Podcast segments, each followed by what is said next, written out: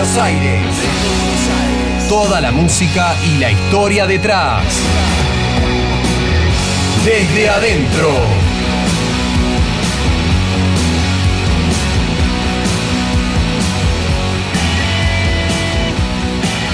Muy buenas tardes a todos, ¿cómo les va? Programa número 20 de Desde Adentro en Radio ICER 95.5. Hoy, viernes 25 de septiembre, Día Nacional de la Ballena para todos los que no sabían. No sé si vos lo sabías y déjenme presentarlo.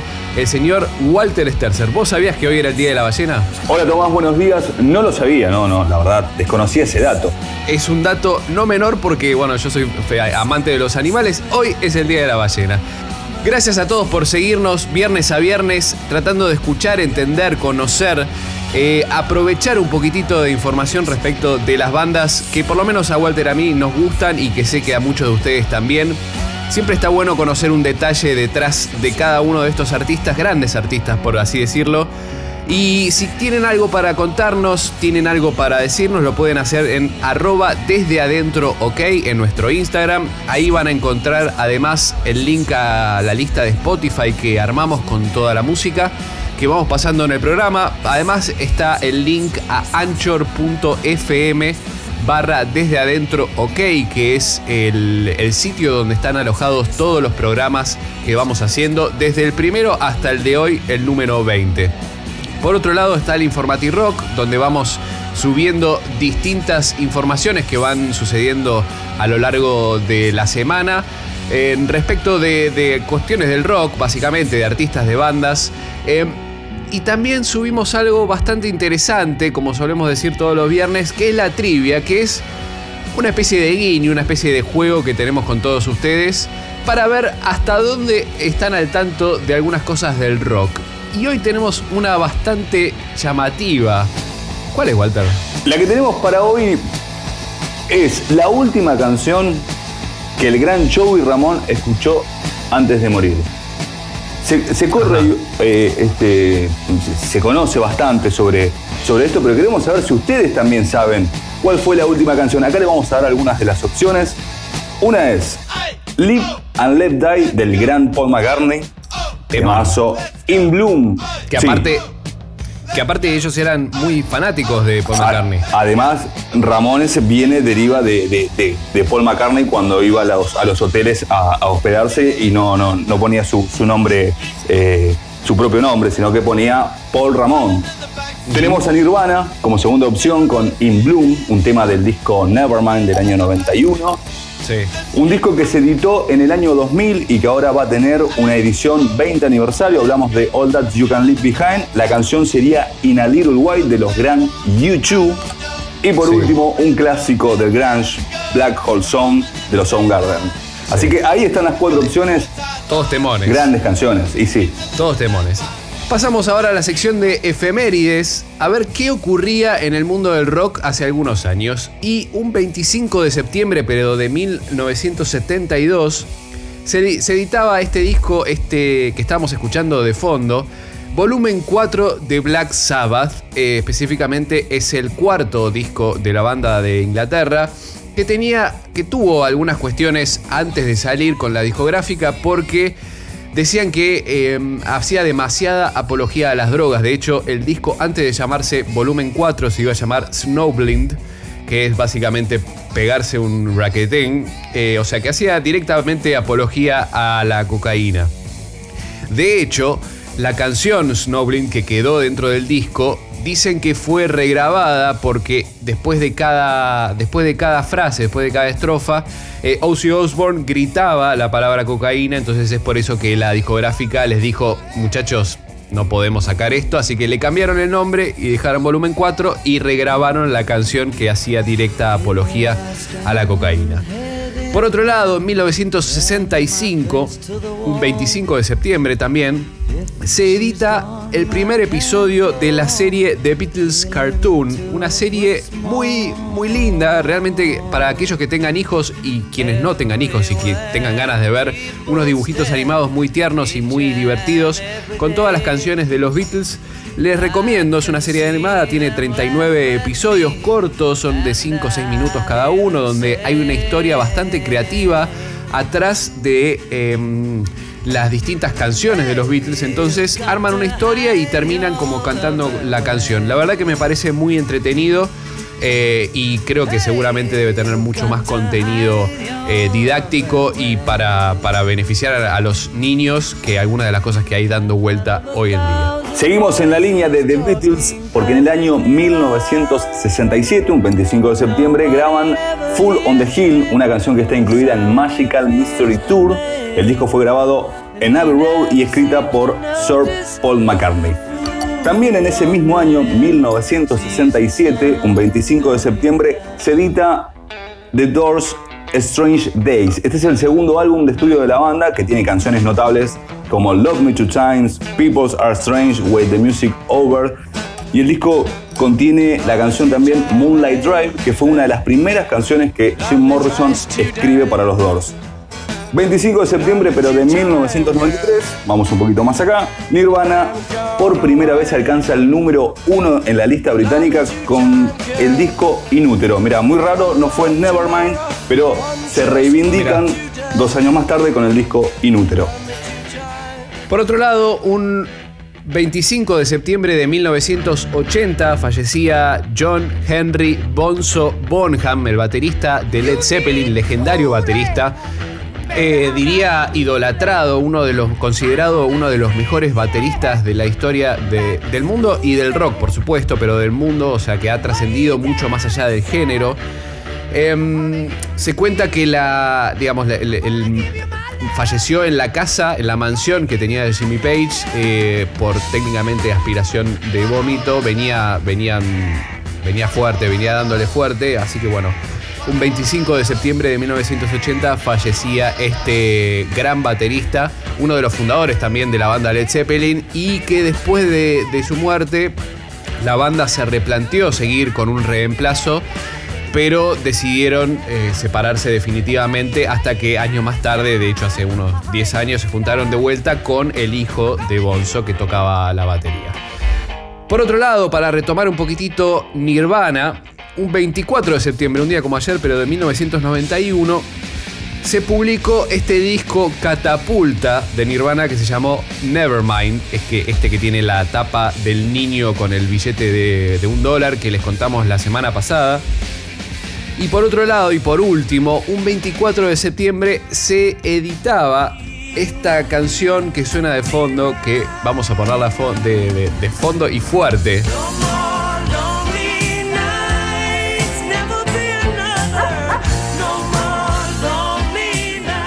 Canción de Paul McCartney, No More Lonely Lights, que eh, fue mm, incluida dentro del soundtrack de la película que él mismo protagoniza y que él mismo escribió y coescribió y que fue dirigida por Peter Weber, que habla básicamente de, una, la historia de, de que alguien le quiere robar las grabaciones de este, de este disco que estaba grabando Paul McCartney y cómo él se empieza a escabullir. Bueno, aparecen personajes muy icónicos como Ringo Starr, como obviamente Linda McCartney. Está también George Martin, es decir, es un recorrido por la vida, por el día a día de este gran artista Paul McCartney. La película en sí no tiene mm, demasiado sustento, pero, pero sí ha dado un buen, un buen disco que incluye esta canción que estamos escuchando. Ahora sí, nos vamos a meter en la banda que nos va a acompañar por el resto de la hora y ellos son los Aerosmith.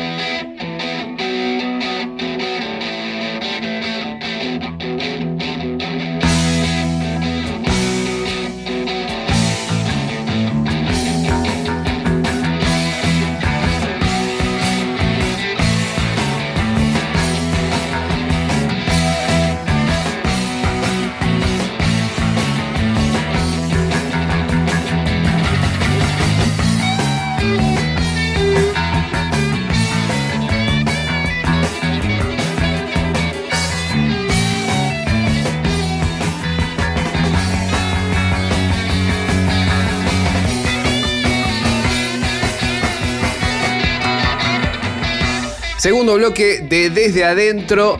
Y estamos escuchando Mama King, esta canción del primer disco de Aerosmith, que es la banda que vamos a trabajar hoy. Antes de meternos un poquitito a hablar de, los discos, quiero contarles un poco la historia de cómo se fundó la banda. Esta banda eran considerados y los conocían como los chicos malos de Boston. Eh, creo que han tenido bastante renombre desde ese lugar. De hecho, al principio eh, fue una conjunción de dos bandas, o de casi tres diría, porque estaban en, en Boston, Massachusetts, hacia 1970, y Joe Perry y Tom Hamilton, guitarrista y bajista de lo que después sería Aerosmith, tenían una banda que se llama Jam Band. En algunas de las fechas conjuntas con otras bandas, con Steven Tyler, que tenía otra banda que se llamaba Chain Reaction, donde Steven Tyler, atiéndame a este detalle, cantaba y tocaba la batería. Era el baterista y tocaba, y, perdón, y cantaba en Chain Reaction. Y cuando escuchó a Jam Band, la banda de Joe Perry y Tom Hamilton, les dijo, muchachos, la verdad es que me gustaría armar un proyecto nuevo. Estos dos chicos lo, más o menos lo pensaron y en la próxima fecha en la que se contaron le dijeron, bueno, dale. Se juntaron entonces Joe Perry, Tom Hamilton y Steven Tyler, pero le faltaba un baterista porque la realidad es que Steven Tyler no quería ser el baterista, dijo, yo quiero ser el cantante muchachos, yo quiero ser la estrella de esta banda, entonces ahí decidieron incorporar a Joey Kramer, que era un baterista amigo y conocido de Nueva York, de Steven Tyler.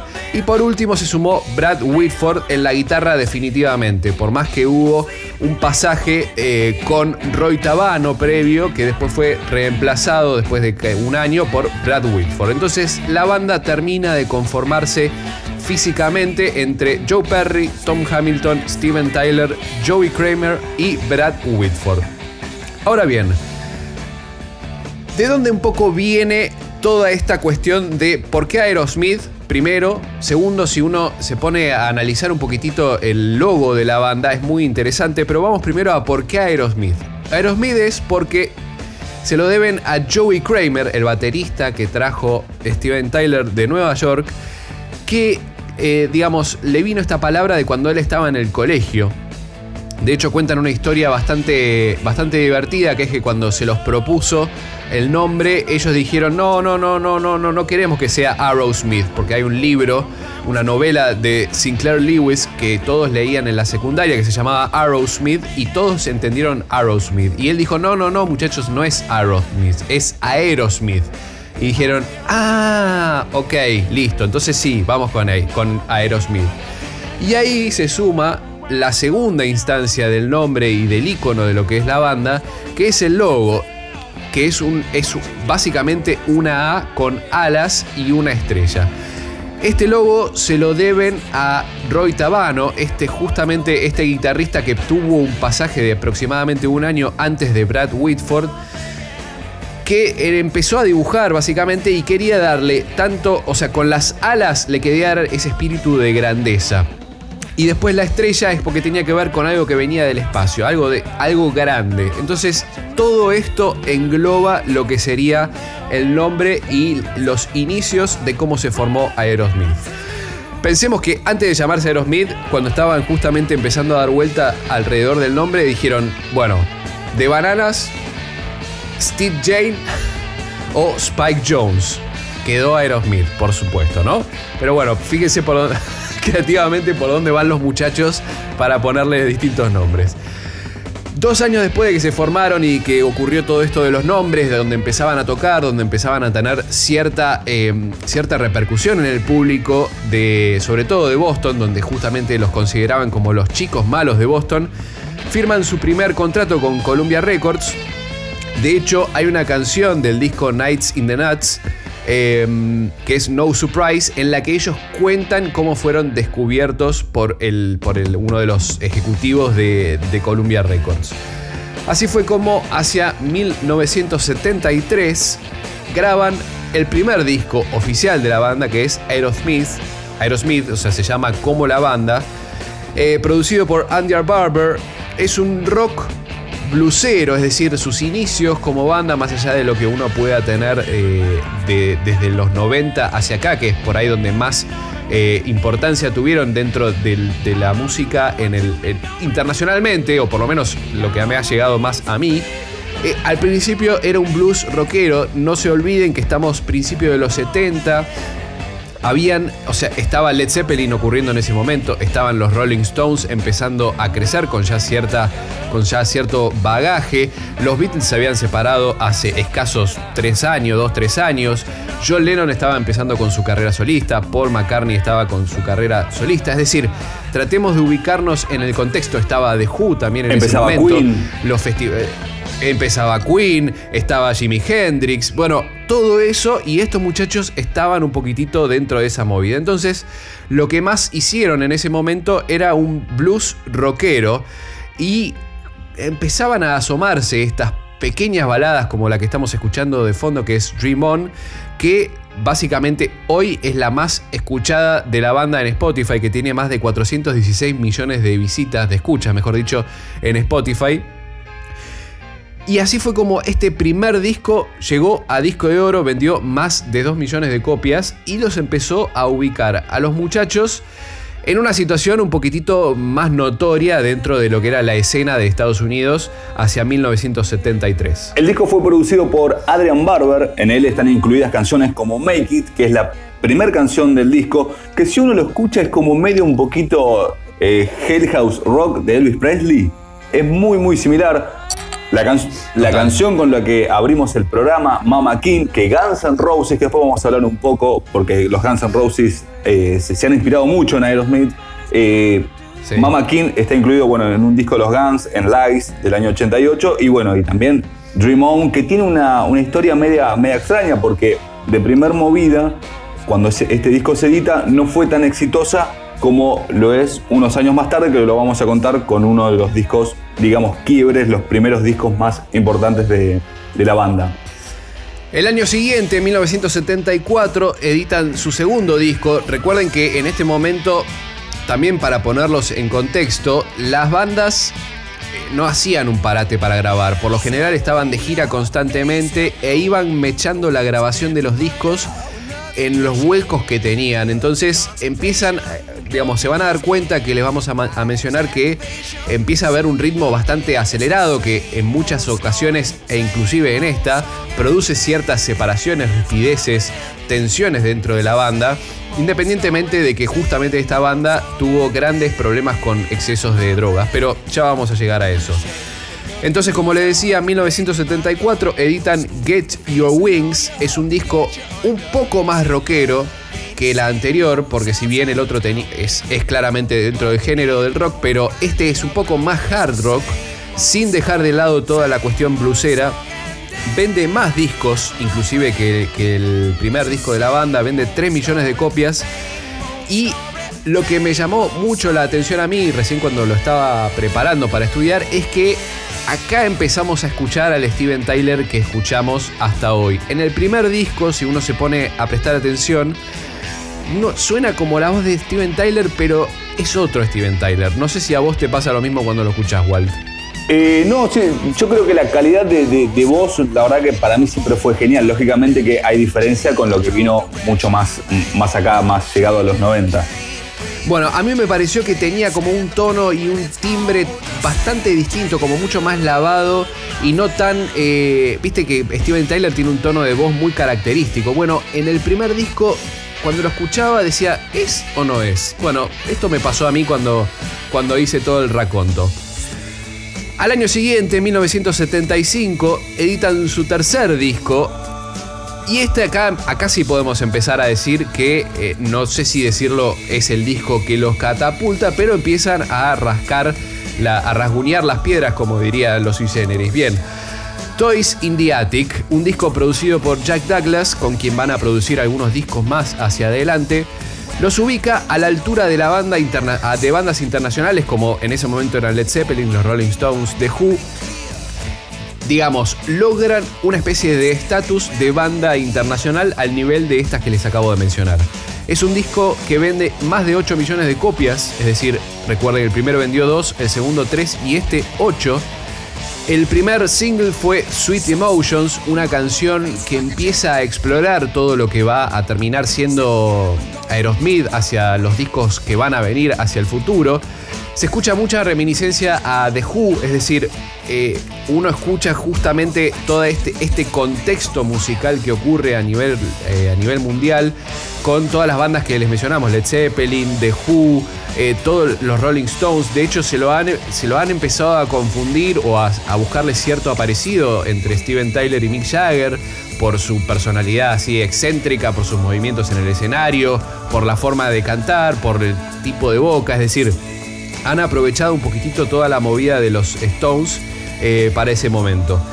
Em, Jack Douglas, productor de este disco, para ponerlo un poquitito en contexto, es un músico estadounidense que se fue a vivir a Inglaterra y después volvió, que ha sido músico en la campaña electoral de, Kenny, de Robert Kennedy, un dato interesante que me pareció. Eh, ha trabajado también en las producciones con Miles Davis, Alice Cooper, también trabajó en el disco, en algunos de los discos de The Who, y después y acá es donde me quiero detener, ha sido una especie de coequiper de nada más y nada menos que de John Lennon. Ha trabajado en el disco Imagine y después ha trabajado en muchas más producciones junto a John Lennon haciendo un gran equipo de producción. Así que nada mal este muchacho, este muchacho Jack Douglas. Y de vuelta, para ponerlo en contexto, estamos justo en paralelo de todo esto. En el año 2007 este disco ingresó al Salón de la Fama del Rock porque lo colocaron en el puesto número 54 y también los especialistas dicen que esto es uno de los 200 álbumes definitivos que todos los amantes de la música debe tener. Pero ¿qué fue lo que dijo Joe Perry en ese momento? Dice, tuvimos que hacerlo en muy poco tiempo, esto que vos decías, que la, banda estaba en una constante gira, porque claramente los discos comenzaban a tener más éxito dentro de lo que era eh, Estados Unidos más que nada. Entonces la cantidad de shows, explicaba él, que hicieron para Get Your Wings, los ayudó a ver cómo funcionaban algunas canciones y otras no dentro del público. Entonces ellos tomaron esta experiencia y a la hora de componer ya tenían una idea más clara de qué era lo que iban a hacer. Con toda esta información, entonces nos vamos a ir al corte con uno de los primeros temas editado allá en el primer disco Aerosmith de 1973, Dream On.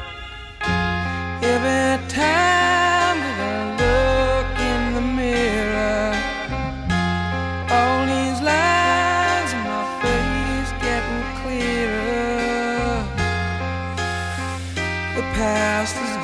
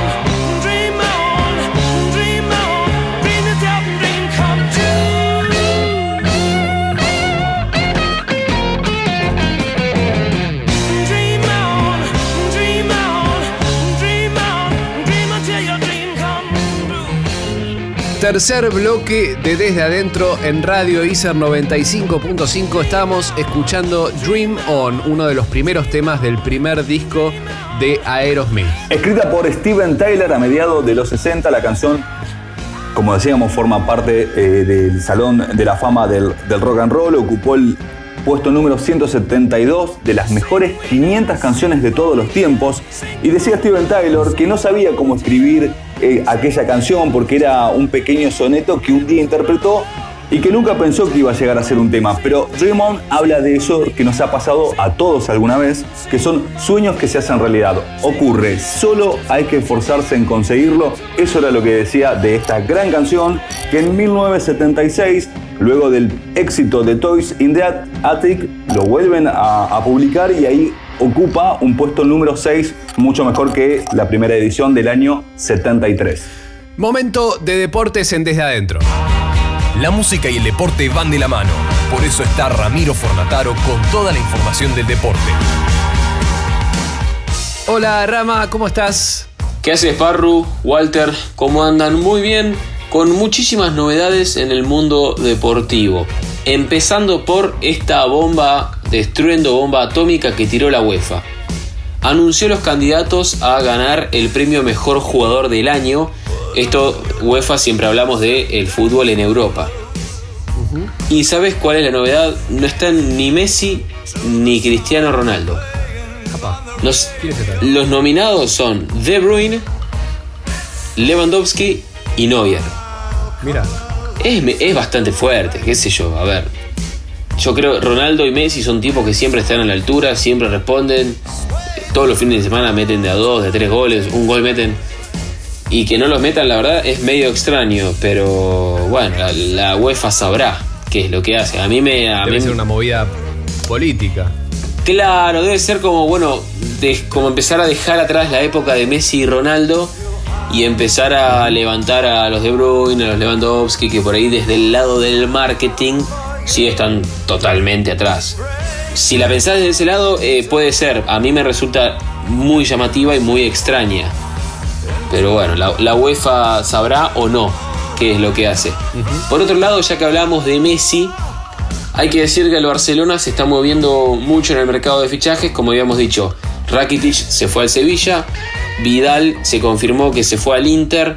Suárez, atención con esto, Suárez era obvio que se iba a ir porque Kuman no lo iba a tener en cuenta, pero se va al Atlético Madrid y no a la Juve como se está hablando, que de hecho también hay un problema con un examen de Luis Suárez en Italia. La cuestión es que no se va a ir a Italia, se va a ir al Atlético de Madrid con el Cholo Simeone.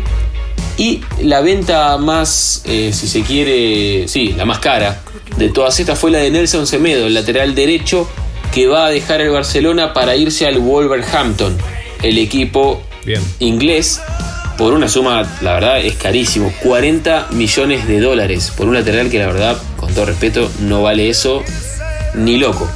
La cuestión es que esto le viene bien al Barcelona como para tener un poquito de billetera para ir a buscar algunos refuerzos de cara a la Champions League y al torneo que empieza para el Barcelona como jugó Champions este fin de semana, este domingo, juega Messi, vuelve Messi contra el Villarreal. ¿Sí? Lo mismo que te hablaba la vez pasada. Entonces, claro, ¿qué tenés que hacer un domingo si no es ver a Messi volver a jugar al fútbol? Contra el Villarreal. Claro. Por lo menos para mí no hay otra cosa que eso. El lunes también, 4 y cuarto de la tarde, la Premier League juega Liverpool contra el Arsenal lunes 4 y cuarto, ¿qué tenés que hacer? Nada, tenés que ponerte a ver el partido. bueno, pasamos, dejamos la pelota y nos vamos para el tenis. Felicitamos desde, nuestro humilde lugar al Peque Schwartzman que hizo un torneo espectacular. Dejó afuera a Nadal en polvo de ladrillo en los cuartos de final. Le ganó a Shapovalov, jugó la final y lamentablemente perdió contra el número uno del mundo, que es Novak Djokovic. Pero recontra, recontra buena la actuación de Diego Schwartzman en el Masters 1000 de Roma en las vísperas de Roland Garros. ¿sí? Y acá, vísperas de Roland Garros, se está jugando el ATP 500 de Hamburgo y hay un escándalo impresionante porque un jugador confirmó que jugó con coronavirus. Ay, ay, ay. O sea, el tipo Abandonó porque se sentía mal, qué sé yo, y después dijo, no, tenía coronavirus, pero me presenté a jugar igual. Bueno, vamos a ver cómo sigue esto y obviamente van a tener que esa burbuja que ellos hacen, que todos los deportes hacen para justamente garantizar el espectáculo, la van a tener que volver a eh, solucionar, a replantearla para que en Roland Garros no pase esto. Por último, para cerrar, Fórmula 1, después del parate de la, del fin de semana pasado, vuelve el Gran Premio de Rusia. Este sábado, en vez de a las 10 de la mañana, va a ser a las 8 y cuarto. Viernes, o sea, hoy, clasificación, perdón, eh, las pruebas libres. Sábado, clasificación. Y domingo, la carrera. Todo el programa armado para, para viernes, sábado y domingo. Así que muchas gracias Rama Fornataro por toda la información.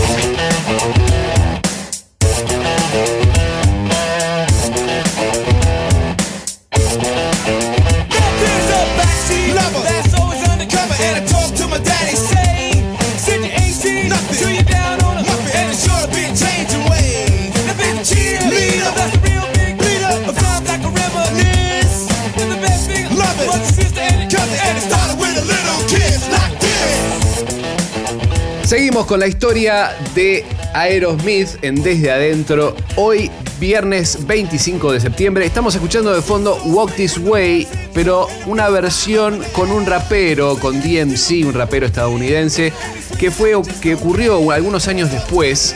Pero justamente este tema Walk This Way fue el segundo single editado de este disco que mencionábamos, que es Toys in the Attic de 1975. Pero bueno, antes de meternos en el próximo disco del 76, me gustaría empezar a mencionar algunos elementos que van a escuchar seguramente cuando vayan haciendo la escucha cronológica de los discos, que cada vez más empieza a aparecer este, este Aerosmith que todos conocemos, con las típicas guitarras de Joe Perry, con la voz un poco más, como les decía, eh, a mi parecer, más Steven Tyler en lo que todos terminamos conociendo, que por ahí en el principio del primer disco y sobre todo por ahí algunas cosas del segundo disco no termina de ser tan reconocido como Steven Tyler desde el timbre de la voz.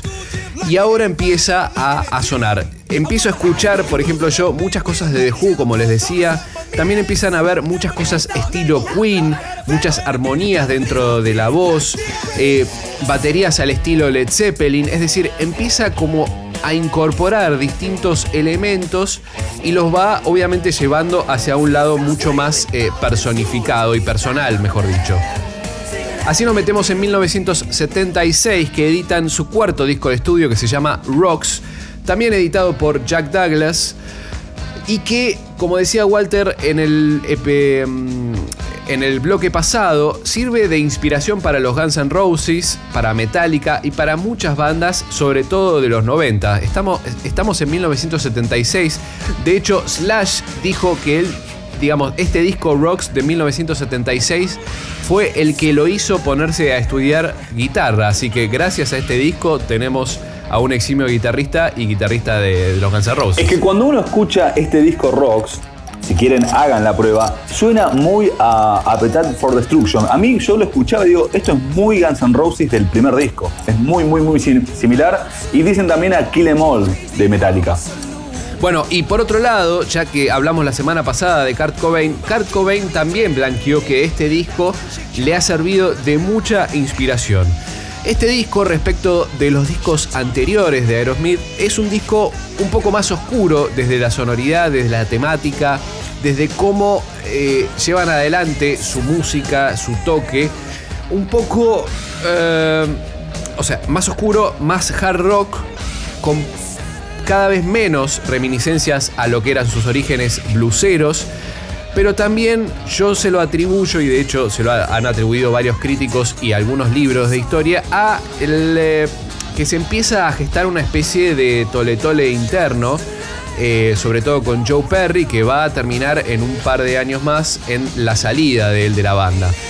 No solamente este toletolo interno se da por diferencias por ahí eh, entre ellos, sobre todo entre eh, Mick, entre Mick Jagger, perdón, entre Steven Tyler. Steven Tyler y Joe Perry, sino tiene que ver mucho la cuestión eh, diaria de los excesos de drogas que llevaban los muchachos. Hacia 1977 editan otro disco, Draw the Line, disco eh, que justamente, descrito inclusive por ellos, está embebido en excesos, en donde está todo, se escucha como una cosa como muy, muy poco procesada, muy poco ensayada por O momentos. sea, el, el título te lo Eh, dice todo, ¿no? Salvo que estemos hablando sí, de, sí, de sí. otra cosa, pero dibuja la línea, dice. No sé. dibuja la línea. O sea, es muy desprolijo este disco. Digamos, si, si por ejemplo Joe Perry tiene la característica de ser un guitarrista poco prolijo, en este disco todas estas, todas estas desprolijidades que han, que han generado una banda con esta trayectoria, en este disco atentan, a mi parecer, y a, mi, a parecer de mucha gente que ha escuchado y, si uno viene siguiendo la historia, contra obviamente la calidad de sonora del disco. Joe Perry lo que decía también es que cuando él escucha esos álbumes, eh, que, para él son algunos de sus mejores discos, dice, "So- lo único que escucho son drogas. Y acá también las drogas, los excesos, dentro de la banda empiezan a generar rispideces.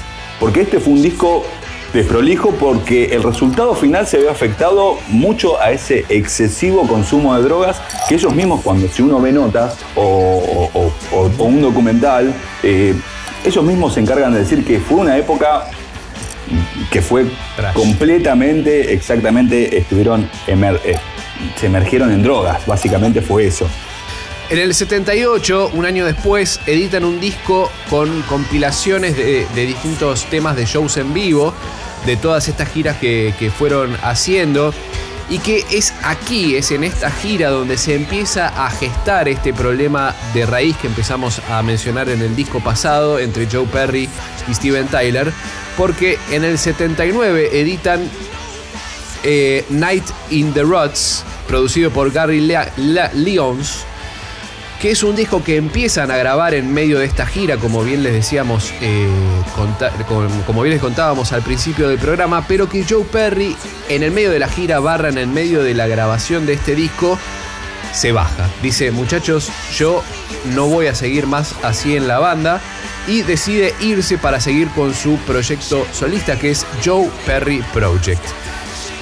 Hablando un poquitito de este disco específicamente, es un disco cuya sonoridad es, eh, es un poquitito mejor al disco anterior, anterior Draw the Line, por más que está más embebido en drogas, según lo que han dicho muchos. Eh, hay guitarristas nuevos que son eh, Richard Zupa y después Jimmy Crespo, que es el que termina siendo una especie de, de guitarrista estable dentro del Aerosmith como parte de la un banda. reemplazo de, de- Y- de Joe Perry que, que se había Joe ido. Perry, sí. Jimmy Crespo que también ha trabajado con Rod Stewart y Meat Love. un gran, gran guitarrista y que le dio en ese contexto a la banda una, una consistencia dentro de la parte rítmica instrumental desde la guitarra, algo que por ahí necesitaba en medio de toda esta vorágine de drogas.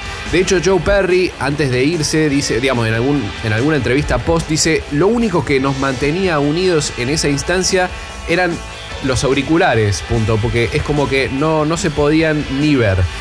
Grabó algunas cosas, de hecho quedan, que- ah, grabó creo que 5 o 6 temas, quedaron las guitarras de Joe Perry y el resto las fueron completando los guitarristas que mencionamos.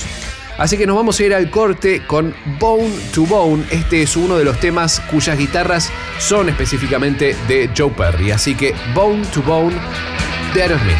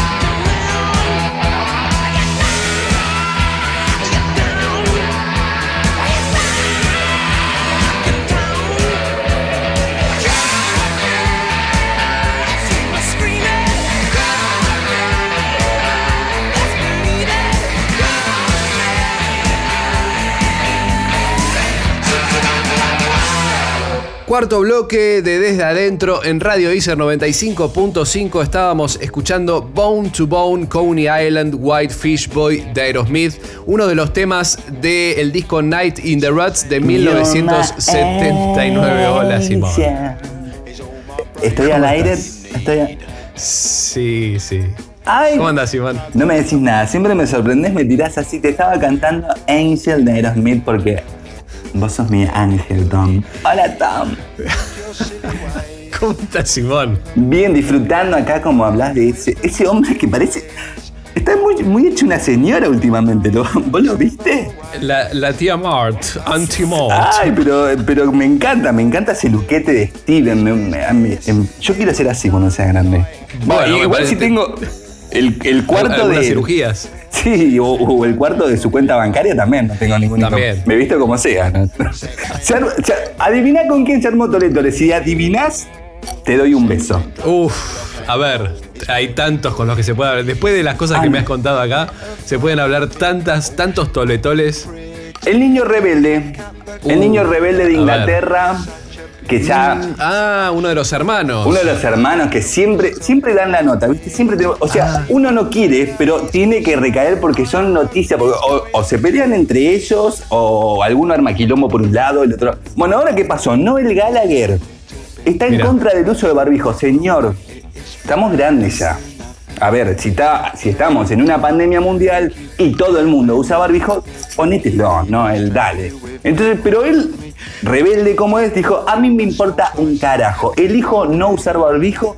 Si contraigo el virus, estará en mí y en nadie más. Bueno, él lo que más o menos argumenta es que es un poco ridículo, dice, porque, a ver, se puede eh, estar sin barbijo adentro de un bar tomando una cerveza, pero cuando salís a la calle te lo tenés que poner. O sea, que el virus qué va a decir? No, al pub no entro o al bar no entro. Entonces, él argumenta un poco eso como que no tiene lógica, dice. No tiene lógica porque dice que no está permitido en Reino Unido ingresar sin barbijo a grandes tiendas comerciales, pero dentro de los bares nadie dice nada. Me sorprende de Noel porque ha sido siempre eh, el del más ubicado de los dos. De hecho, Liam siempre ha sido un poco más el más extrovertido, el más toletoleante, el más desafiante en muchos aspectos. Pero Noel siempre ha sido medio como un lord en un punto. Mira, bueno, igual hay de- eh, lo- Noel anticuarentena, básicamente. Mira, Liam lo único que dijo, estoy harto de lavarme las manos. Fue todo lo que dijo. Y el otro sale, no quiere usar barbijo porque esto es así, porque... Ay, Noel, por favor, reunite con Oasis después que pase todo esto, que me parece que mirá, mirá si no es motivo para juntarse, ¿no? Después de... Ya la otra vuelta, ya la otra vuelta Messi me hizo... Pensé que Messi iba a tener... Se me iba a ir al Manchester dije, acá se viene Oasis, Dios. No, lo- Y no, no, No. fue así, no fue así. así. ole, ole, ole. Sí, No, sí, nos pasó eso un- con Rama. Para Nos mí, pasó fue eso con Noel, Rama para mí fue Noel que llamó al Barcelona y, y dijo, no, póngale lo que hay que ponerle porque yo no me pienso reunir con Liam nunca, never más. Bueno. Muchas gracias, Simón, por esta información eh, bastante ad hoc para el momento de pandemia de los hermanos Gallagher. Y Siempre, y siempre, siempre están, viste, siempre están. Bueno, seguimos un poquitito con la historia de Aerosmith. En este caso, hacia 1980 editan un disco compilatorio, Greatest Hits. Eh, uno siempre tiene, existe el mito urbano de que después de que editan un Greatest Hits, eh, la banda desaparece. Bueno, no es el caso de Aerosmith, de hecho, eh, continuaron y continúan, por ahí no en su formación original, por menos no en este entonces, pero este disco lo quiero mencionar porque es el que más vende de la banda, vende 10 millones de copias, recuerden que el anterior que había tenido mucho éxito era the Attic, que vendió 8 millones de copias, este vende 2 millones más. Hacia 1982, en esta nueva formación con eh, los guitarristas eh, interinos, vamos a ponerlos en ese nombre, editan Rock in a Hard Place, producido por Steven Tyler y Jack Douglas. Acá Steven Tyler empieza a adoptar un poquitito eh, la cuestión del líder, no solamente desde lo compositivo y de motor creativo, aunque me gustaría aclararles que a diferencia de otras bandas, eh, Aerosmith siempre ha sido una banda que ha tenido bastantes eh, aristas creativas dentro de sus integrantes, es decir, sobre todo Joe Perry y Steven Tyler por ahí eran los que más eh, motivaban a la cuestión creativa, pero eh, Hamilton ha producido y ha generado mucho contenido para la banda, inclusive em, Brad Whitford también, es decir, siempre ha tenido como una versatilidad y una heterogeneidad a la hora de componer. Esto determina en la gira hacia 1982 y en el medio empieza a haber una especie de pasaje de compañía discográfica, es decir, dejan de estar con Columbia, el sello que los venía acompañando durante prácticamente eh, estos últimos 10 años en todos estos discos y firman con Geffen Records. Geffen Records es el sello por ahí más de hard rock que después va a tener a varios artistas, pero entre ellos va a estar Guns N' Roses. Es decir, es un, es un sello que se ubica dentro de este, este nuevo subgénero dentro del rock and roll. Tres años después, ya con Geffen Records, editan en 1985 Done with Mirrors, que es el octavo disco de estudio de la banda. Pero déjenme decirles unas cosas. En medio de toda esta gira, en medio de estos cambios de sello, en medio de un montón de cuestiones, ¿qué pasa? Joe Perry se amiga con Steven Tyler y se suma nuevamente a la banda para grabar específicamente este disco que es Done with Mirrors, que no tuvo mucho éxito comercial como el que venían eh, anticipando tanto desde el sello como la banda, pero sí tuvo más impacto por la vuelta de Joe Perry a la banda. Este disco es el que marca dos cambios. Primero, el del sello discográfico, Giffen Records, la reconciliación de, de esta sociedad este, Tyler Perry, ¿no? Hablamos de mm, McCartney, eh, Lennon, Jagger Sí, Richard, esta también es muy, muy importante. Y también habían pasado 10 años de ese gran disco y los 80 venían marcados por discos regulares, por muchas peleas, por drogas, todo tipo de, de excesos. Y este es un disco un poco olvidado, pero no deja de ser un buen disco y que marca una nueva etapa dentro de los Aerosmith que luego veremos que es ascenso eh, directo. Sí, inclusive, digamos, yo este lo, lo considero un disco quiebre y no solo yo, sino eh, Tim Collins. Tim Collins era una especie de, de- de manager que ellos tenían, de parte del sello, que en este momento y después de toda la trayectoria les dice, chicos, ustedes se tienen que meter en rehabilitación. Si ustedes se meten en rehabilitación, yo los voy a hacer que lleguen a ser la mejor banda del mundo.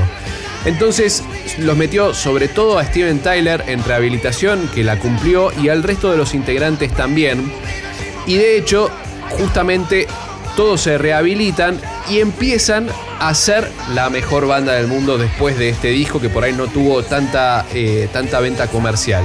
¿Por qué? Porque en 1987, dos años después, rehabilitación de por medio, cambios eh, estructurales e internos dentro de ellos, empiezan a trabajar en el noveno disco de la banda que se llama Permanent Vacation, que es, podríamos decirlo, podríamos ponerlo en esta categoría, Walt, como el disco eh, que tiene un antes y un después. Sin dudas, sin dudas porque eh, entre las cosas que, que les pasa, su, su- está producido por Bruce Fairbairn y, Ujú, y es sí. quien, y es quien también les aconseja de... Hablábamos de que son grandes compositores porque tanto Steven Taylor como Joe Perry son los motores de la creatividad de la banda, pero tanto Joey Kramer, eh, Brad Whitford también aportaron y han hecho buenas canciones. Pero acá les dice, prácticamente eh, necesitan que a alguien más que colabore con sus composiciones y acá es donde llaman a dos grandes eh, personajes de la música, del rock, que, que colaboran y que hacen que este disco se reluzca. Esa es la realidad. Este disco contiene canciones como Dude, Looks Like a Lady, como Angels, que es una balada mega conocida de la banda, que es la que estamos escuchando de fondo. Eh, tiene covers de los Beatles porque ellos han hecho eh, en varias oportunidades, de hecho han participado en la, en la película eh, Sgt. Pepper Lonely Hearts Club Band tocando Come Together, una de las canciones, reversionando una de las canciones y de hecho en el disco en vivo que les comentaba que hicieron de Live Bootleg aparece Come Together tocada, interpretada por ellos. Y este disco además de generar una buena cantidad y una buena, una buena cantidad de ventas y una buena recepción por parte del público, los mete de vuelta en una gira bastante productiva, en un círculo eh, virtuoso, ya que si bien no habían dejado atrás el temita de las drogas, no estaba tan instalado dentro de la banda. Y la gira, obviamente ellos siendo centro, pero además compartiendo escenario con los Guns N' Roses, que en ese momento, al ser de la misma compañía, ellos estaban empezando, así que imagínense lo que debe haber sido para los Guns N' Roses compartir gira con los Aerosmith. eh, en el momento en que los Guns N' Roses empiezan a asomar en la cabeza para después en los 90 explotar como una de las mejores bandas del rock internacional. Como bien decías, este disco fue producido por Bruce Fairburn y que eh, es el que los termina acompañando durante un proceso largo de varios discos, que son los discos que van a marcar a Aerosmith como una de las grandes bandas, no solamente dentro de Estados Unidos y del hard rock, sino en el hard rock pop a nivel mundial.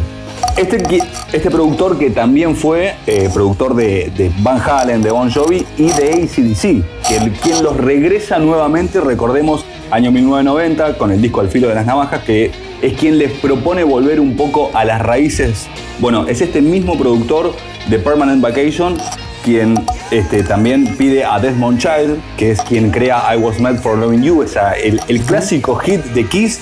Bueno, Sí. es, es quien escribe canciones para este disco y Sim Balance, que trabaja con Brian Adams, con Tina Turner, son los tipos que llevaron los singles a- adelante de, este gran disco de- de- del año 87.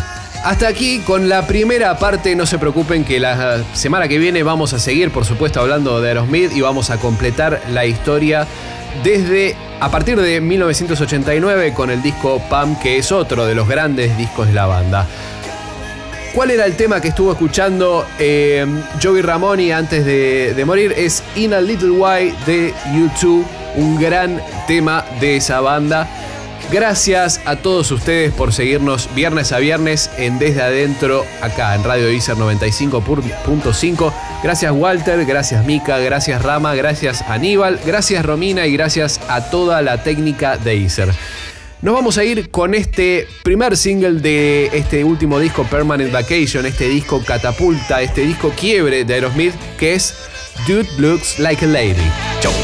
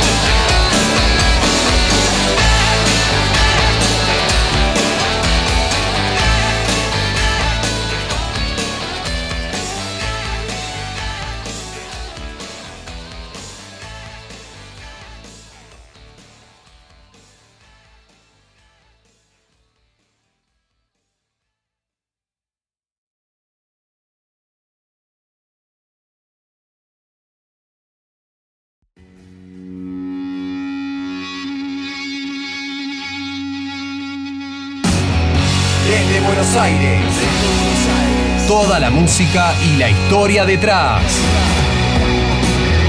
Desde adentro.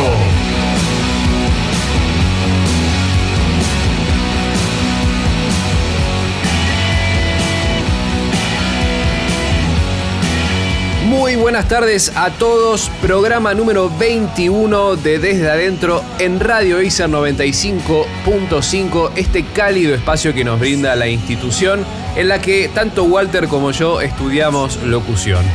Hoy, viernes 2 de octubre, Día Internacional de la No Violencia. Por favor, no a la violencia. Y ya que lo mencioné, me gustaría presentarlo con nombre y apellido. Él es Walter Sterzer. Buenos días. Hola Tomás, muy buenos días.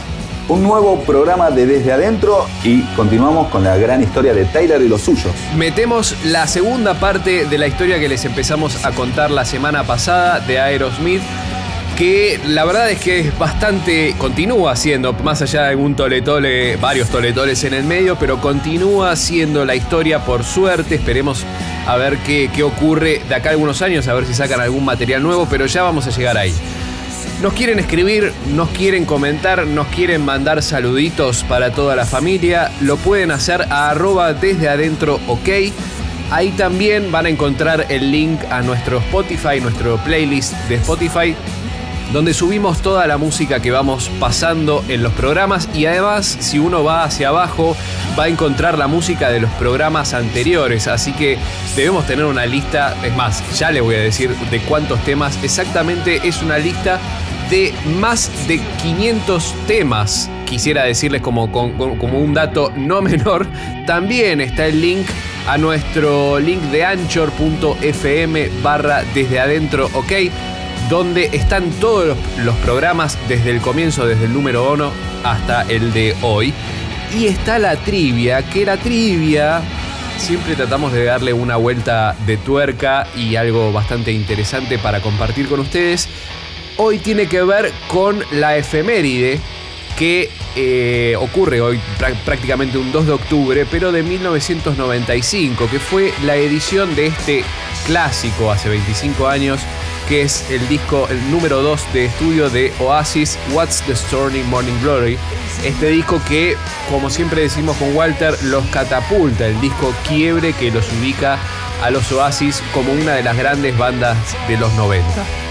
Pero hablando de la trivia, a ver si alguno nos puede decir, ¿qué canción de Oasis de este disco tiene una cita literal a una, de la, a una canción de los Beatles? Saben que los Oasis siempre han sido, eh, ¿cómo podemos decirlo? Muy fanáticos, muy inspirados, han, han digamos, eh, tomado muchas historias, muchas eh, canciones, muchas letras, muchas imágenes de los Beatles y las han puesto a lo largo de su carrera. Se, ha, se, han autoproclamado los nuevos Beatles, ¿no? Por así decirlo, porque alguien si habla de Beatles también inevitablemente va a hablar de Oasis. Lo, se puede ver, para quien no vio la película Yesterday, que es una, de las nuevas películas que, que hay dando vueltas de, de, de, aquel muchacho que después de un, un, accidente despierta y nadie conoce a los Beatles. Bueno, tampoco nadie conoce a Oasis. Entonces ahí te das cuenta la, la conexión que hay entre estas bandas. ¿Cuál es entonces la canción que hacen referencia de los Beatles, los Oasis en este disco What's the Stormy Morning Glory? Las opciones son I Am the Warless, Yellow Submarine, Please Please Me y Dr. Robert. ¿Cuál de estas cuatro canciones aparece mencionada en el disco What's the Story Morning Glory? Pero como bien les decíamos, un 2 de octubre de 1995 se editaba este disco que, ¿cómo lo hemos denominado en su momento? El disco quiebre, o sea, como siempre nos gusta decir. El disco quiebre, exactamente, porque fue el disco que los hace conocidos eh, a nivel mundial a los Oasis. Un gran disco producido por Owen Morris que pertenece, de, que está en el medio de una gran trilogía de los, para todos los tres mejores discos de Oasis los tres mejores discos de Oasis, de Oasis y que en definitiva es la puerta de entrada a el mercado estadounidense. Esto recordemos que em, los Oasis no les gustaba las giras por Estados Unidos, siempre tenían problemas, siempre sentían que su mercado era el inglés y eh, sin embargo, este disco es el que le termina de dar la puerta de entrada, como ocurrió en aquel momento allá por 1963 con los Beatles cuando entraron a Estados Unidos. En este caso, los Oasis hicieron lo mismo. Con una canción que aclaramos que no querían poner, que es Wonderwall. Esa canción que es la que es reconocida a nivel, a nivel mundial y creo que mucha gente tal, vez solo conozca Wonderwall, era una canción que ellos mucho no le cerraban en un momento hasta que eh, por insistencia del productor la canción entra dentro del disco y esta, esta es la canción de Oasis, es como su himno, ¿no? Es la canción de Oasis que de hecho nos metemos en Spotify y tiene 991 millones de escuchas en Spotify, así que alguna- algunas más de la media, por ejemplo los Rolling Stones que están cerca de las 500. Por otro lado, un 2 de octubre, pero de 1951, nacía este compositor, bajista e integrante de una de las bandas legendarias a nivel internacional que se llama The Police y él se llama más precisamente Gordon Matthew Summers, alias Sting. Quien no lo conoce, creador de grandes éxitos como Roxanne, Message in a Bottle, cantante de esta banda The Police y hoy cumpleaños. Feliz cumpleaños a Sting, sé que nos estás escuchando.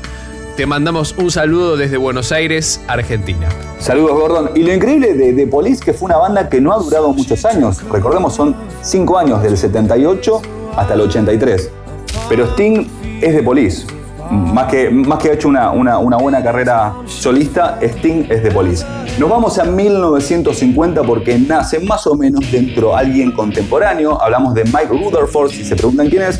Es el guitarrista y también es bajista de ni más ni menos que la banda Genesis, la banda que primero fue liderada por Peter Gabriel, luego que, era más de un rock progresivo, hasta que abandona la banda, se hace cargo Phil Collins y lo lleva más a un terreno pop. Bueno, Mike Rutherford también es protagonista de, de esa banda y creador de muchos hits, que en paralelo, por el año 1985, también crea la banda Mike and the Mechanics, que tuvo un gran éxito con Silent Running. Un poquito más aquí en el tiempo, año 2017, muere un tipo muy eh, que ha sido eh, mucha influencia para grandes bandas. O sea, cuando se habla de Tom Petty, quien muere en 2017, se habla de, de un músico realmente excelente. Recordemos que este músico, cantante, compositor, multiinstrumentista, también fue reconocido por haber trabajado con los Traveler Wilburys, que la banda es una super banda, porque los nombres que habían era Bob Dylan, George Harrison, Jeff Lynne, Roy Orbison. Bueno, a esa banda perteneció. Tan- tal vez no han tenido así como un éxito muy masivo, pero ha sido una de las primeras super mega bandas, porque son nombres que se abarajan de muy primera línea, muy primera línea. Hace algunos días salieron las nominaciones a los Latin Grammy. La verdad que por suerte y gracias a nuestro talento hay muchos argentinos, así que quisiéramos extender nuestras felicitaciones a todos aquellos. Algunos de ellos son Kazu, Conociendo Rusia, Nicky Nicole, Nati Peluso. Woz, Rafa Arcaute, es decir, hay un, eh, Nico Cotton, hay un montón de argentinos nominados a los Latin Grammy en distintas categorías, así que un orgullo para la industria empezar a eh, tener ese peso dentro de los Latin Grammys que hemos tenido a lo largo de la historia y que por cierto momento hemos perdido cierta participación, pero de a poco siento que estamos empezando a pisar un poquitito más fuerte con todas las presencias. Eh, en breve en- entiendo que ya estarán nominados, los resultados, eh, en el mes de noviembre estarán los resultados, los tendremos al tanto. Lo que, lo que, lo que tiene Argentina es que siempre se va ayornando a los nuevos ritmos. Todos los artistas que están nominados, eh, un ejemplo de quienes nombraste, Nati Peluso o vos, son, son artistas nuevos con, también con nuevos sonidos que, si lo pensamos 20 años atrás, ni por casualidad estaba eh, este tipo de pop o el trap, como así se lo denomina. Así que eh, está bueno que también en nuestro país existan grandes referentes. Grandes referentes y ser- productores. Para ser nominados. Exactamente. Nos metemos entonces directamente con la segunda parte de Aerosmith.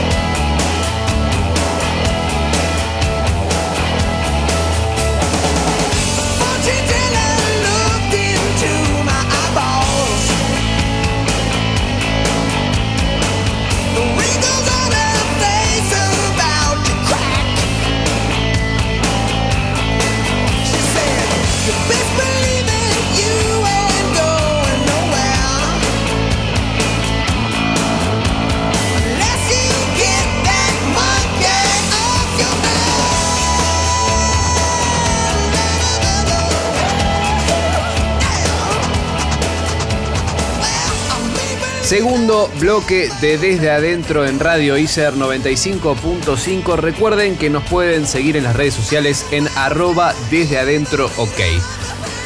Nos metemos de lleno en la segunda parte de la historia, de la breve historia, porque es muy amplia y con muchos discos y con muchos, muchas idas y vueltas, de esta banda de Boston, los, los chicos malos de Boston, que son los Aerosmith. Esta banda liderada por Steven Tyler, por Joe Perry, después eh, Tom Hamilton, en el bajo, Joey Kramer en la batería y Brad Whitford en la guitarra, ya formada por 1970. Es una banda que, como les contamos el programa pasado, era contemporánea de los Rolling Stones, de los inicios sobre todo, y, y la empezada a pegar en alto de los Rolling Stones.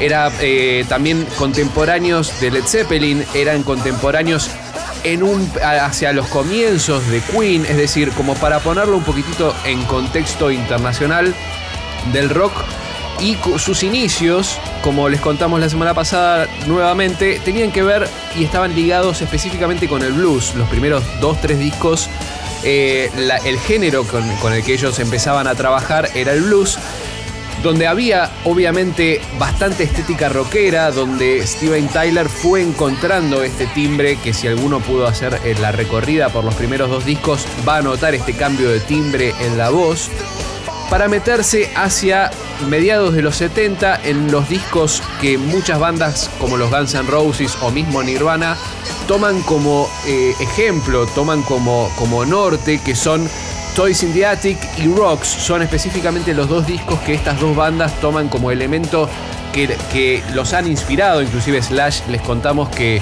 decidió tocar la guitarra cuando escuchó Rocks en 1976, que fue editado. Después la banda tuvo una pequeña separación en donde Joe Perry abandona la banda por un lapsus de prácticamente cuatro años en el medio del disco y lo reemplazan dos guitarristas, eh, Richard Zupa y Jimmy Crespo, para volver hacia 1987 con un segundo disco después de la vuelta de Joe Perry que es Permanent Vacation, que aquí fue donde nos quedamos. Y este disco nosotros lo lo catalogamos como la especie de catapulta, como esta especie de disco quiebre de la banda, como una especie de nuevo comienzo, es decir, la separación que, que- llevó a, a- a la banda después de muchas drogas, después de mucho alcohol, después de muchas idas y vueltas, pelea, mucha gira, fue como una especie de borrón y cuenta nueva. Y en este borrón y cuenta nueva es donde Aerosmith empieza a tomar un vuelo mucho más alto del que ya venían. No solamente porque eh, tenía mucho más éxito comercial, porque empiezan a incorporar además a compositores externos para ayudarlos con eh, todo lo que tenga que ver con las canciones dentro del disco.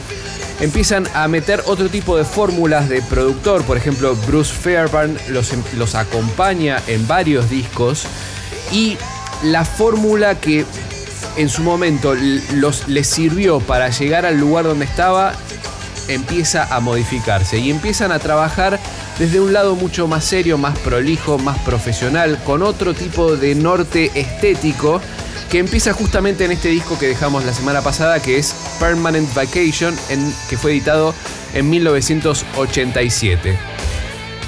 Ahora vamos a qué ocurrió en 1989, dos años después, con el disco que si el anterior fue el disco quiebre, este fue el que directamente los llevó a la cima. Y estamos hablando del disco Pump de 1989, producido nuevamente por Bruce Fairbairn, que vendió 7 millones de copias, que tuvo el primer Grammy que ganó la banda con Jenny's Got a Gun a mejor interpretación de grupo.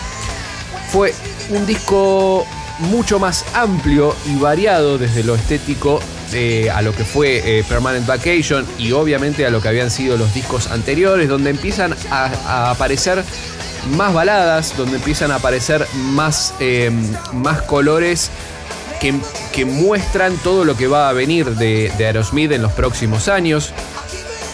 Como toda banda que está en ascenso no dejan de, de ser, de estar exentos de tener problemas legales. Otro dato no menor que si bien no llegaron a mayores, como, como ha sido en eh, algunos de los casos que, hemos mencionado de George Harrison o de inclusive The Verb, cuando, cuando les contamos este pleito con los Rolling Stones, tuvieron una especie de pleito con una banda que se llamaba Pump. Eh, que básicamente les puso una, demanda porque estaban utilizando el nombre de ellos para su disco. Déjenme contarles algunos elementos de, de cómo surgió el nombre Pump. Es bastante divertido cuando, cuando uno se pone a ver los documentales donde ellos, donde los músicos cuentan todo el, el trajín y todo el ida y vuelta que, que ocurre dentro de una banda chica y de una banda como ellos, sobre todo, más allá de lo musical, que es muy interesante, ¿cómo llegan al nombre? ¿Cómo llegan al nombre? Pump eh, básicamente se le ocurre al guitarrista, a Brad Whitford, cuando están en una reunión en, el, en las oficinas del sello discográfico, que para este momento es Geffen Records, y ve muchos discos colgados y de repente ve una especie de, de se le ocurre la idea de un, de un coso de gasolina entonces pump significa bombear eh, la gasolina. Entonces quería, quería llevarlo por el lado, obviamente con cierta reminiscencia a lo sexual, pero por la idea que ellos eran fuego y querían inyectarle gasolina. Brad Whitford, recordamos su guitarrista, no solo le da el nombre a este disco, sino también a la banda. Recordemos que se abarajaban otros nombres y Brad Whitford es el que dice, no, nos tenemos que llamar Aerosmith. Así que da buenos títulos. Da buenos títulos, tiene buenas ideas. De hecho, si uno se pone a ver el documental, es bastante personaje. Es, un, es una especie de chico tímido, Brad, y que todos son bastante personajes, vamos a, aclararlo. Pero bueno, él cuenta la historia de que, digamos, que como guitarrista siente que se siente, se reconecta con la banda, porque él también tuvo una especie de, de salida políticamente correcta, por ahí no tan notoria como la de Joe Perry en estos primeros eh, años después de la vuelta, pero sí ha salido de la banda y siente que cuando volvieron pudo reconectarse no solamente con la banda, sino con la forma de tocar entre él y Joe Perry. Sentía que esa sinergia eh, entre las dos guitarras, porque en definitiva no dejan de ser una banda de rock donde las guitarras son las que mandan. Entonces, eh, él lo describe, y no solo él, sino que varios integrantes de la banda lo describen al proceso creativo como una especie de tensión dinámica que fluye, en la que obviamente hay peleas, pero lo que me llamó la atención es que eran peleas con por ahí cierto tono elevado, pero con un grado de, de, honestidad desde todos los integrantes que por mismo lo que ellos dicen, tiene mucho y dista mucho de lo que ocurría antes de toda esta etapa, donde toda esta emocionalidad estaba muy influida por las drogas, estaba muy influida por el alcohol, donde por ahí todo era mucho más exacerbado y que ellos mismos lo reconocen que este proceso en esta etapa, entre comillas, de estar limpios, ha sido muy fructífero y que les estaba dando resultados, sobre todo en estos dos discos, de cuando se, se rejuntaron. Loving the Elevator era la canción con la que abrimos este segundo bloque.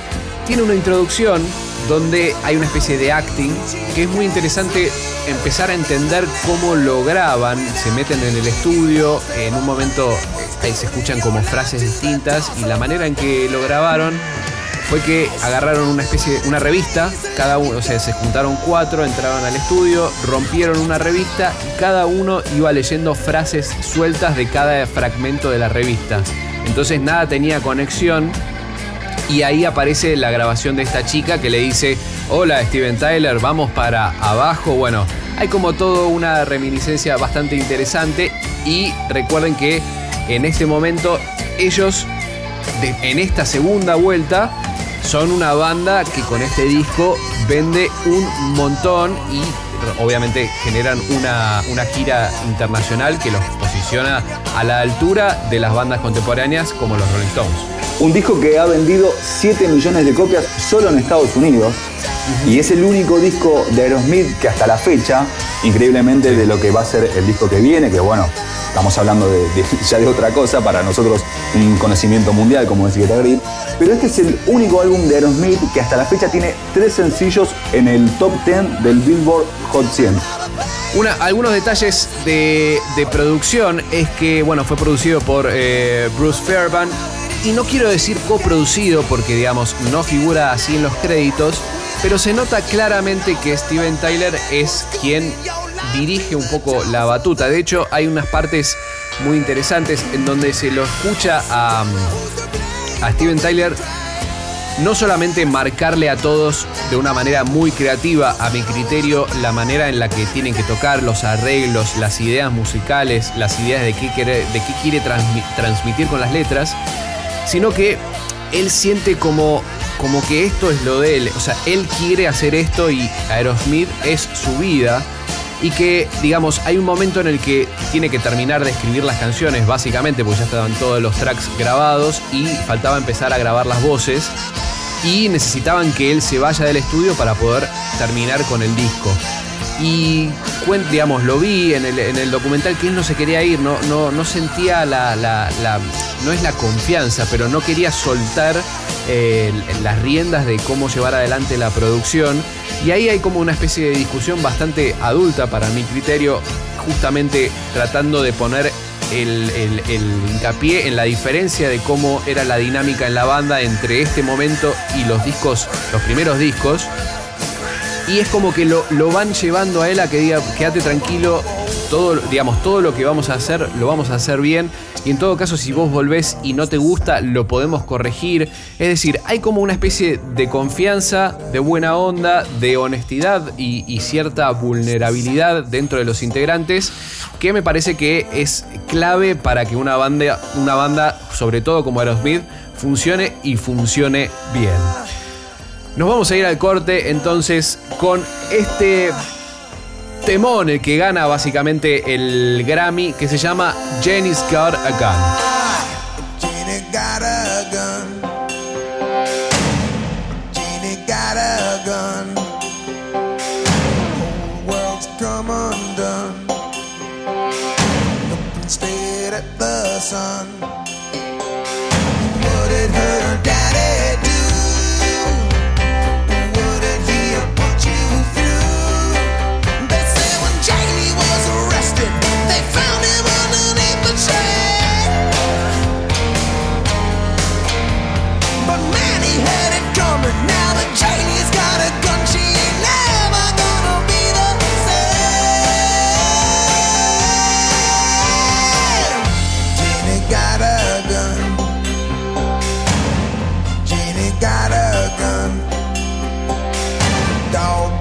Just begun.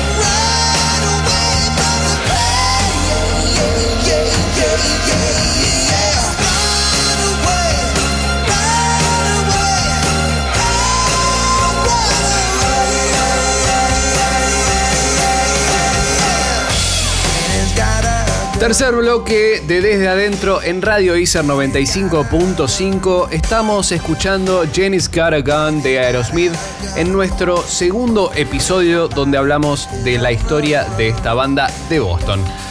Pero llegó el momento de deportes en Desde Adentro. La música y el deporte van de la mano. Por eso está Ramiro Fornataro con toda la información del deporte.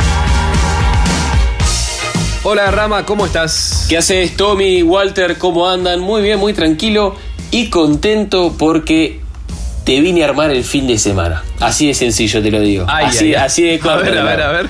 Acá, acá no, no ver, damos vuelta, vamos directamente al hueso, vamos al, a la tibia y peroné. Bueno, en el fin de semana, para que estés tranquilo, tirado en el sillón en tu casa, todo el fin de porque otra cosa no hay, no podés hacer, salvo que quieras ir a un parque, tenés. El viernes es más tranquilo, está, tenés Fiorentina Sampdoria. Eh, El viernes vamos a, dedicarlo, no sé, a tu mujer, a tu hijo, a tu mamá o a vos mismo jugando a la Play o viendo Netflix. Sábado y domingo no puedes hacer nada de eso, por lo menos desde la mañana hasta la tarde. ¿Por qué?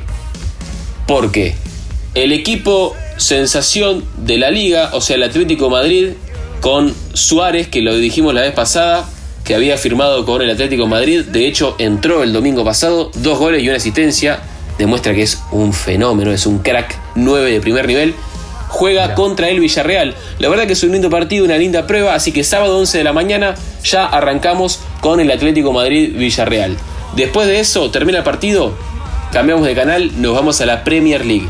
Juega el Leeds de Bielsa contra el Manchester City. ¿Sí? Ni bien termina el Atlético, una y media de la tarde. Después pasamos directamente, ahí ya te, te regalo la mañana para que sigas viendo Roland Garros, ¿sí? Hasta que se termina y ahí sí, ponete a ver, no sé, serie, salí al parque, lo que quieras. El domingo, el domingo es explosivo. Hay partidazos, realmente yo estoy emocionado. 10 de la mañana, arrancás el domingo tomando mate, café, factura, lo que quieras, leyendo el diario. Lazio Inter, 10 de la mañana, Lazio Inter, el equipo de Lautaro que ganó con muchísima fortuna la vez pasada, juega a las 10 de la mañana un partido, una parada bravísima. Después de ahí vas haciendo zapping a las 11 porque juega el Real Madrid. Eso si sos hincha del Real Madrid. Si no, seguite viendo Lazio Inter, que es un partidazo. Y después tenés 12 y media de la tarde, de tarde, mediodía, mientras comés la pasta, el asado, Manchester United contra Tottenham. Tenemos un fin de semana donde juega la línea española, la Liga Española, la Liga Italiana y la Premier League. Sí, sí, sí, eso, eso igual yo te estoy diciendo los partidazos que sí o sí tenés que ver. Después si Claro. te querés clavar todo el día viendo fútbol, no hay problema. Yo te doy una opción. 12 y media, Manchester United, Tottenham y terminamos con mi humilde opinión, el partido del fin de semana. 4 de la tarde. Barcelona contra Sevilla. El equipo de Messi y Kuman, va, el equipo más de Kuman que de Messi, porque Messi está con cara de culo que se quiere ir. Contra Sí. el equipo, el único equipo en Europa que se le plantó al Bayern Múnich, que hoy es el mejor equipo de Europa, que es el Sevilla. Así que domingo 4 de la tarde, esto lo ves si sos hincha de Barcelona, si sos anti-barcelonista, si sos hincha de Messi, anti-Messi, si sos hincha del Sevilla. O sea, si te gusta el fútbol, 4 de la tarde el domingo, Barcelona contra Sevilla. Fin de semana de Super Deportes de la mano de toda la información de Ramiro Fornataro. Muchas gracias. A ustedes.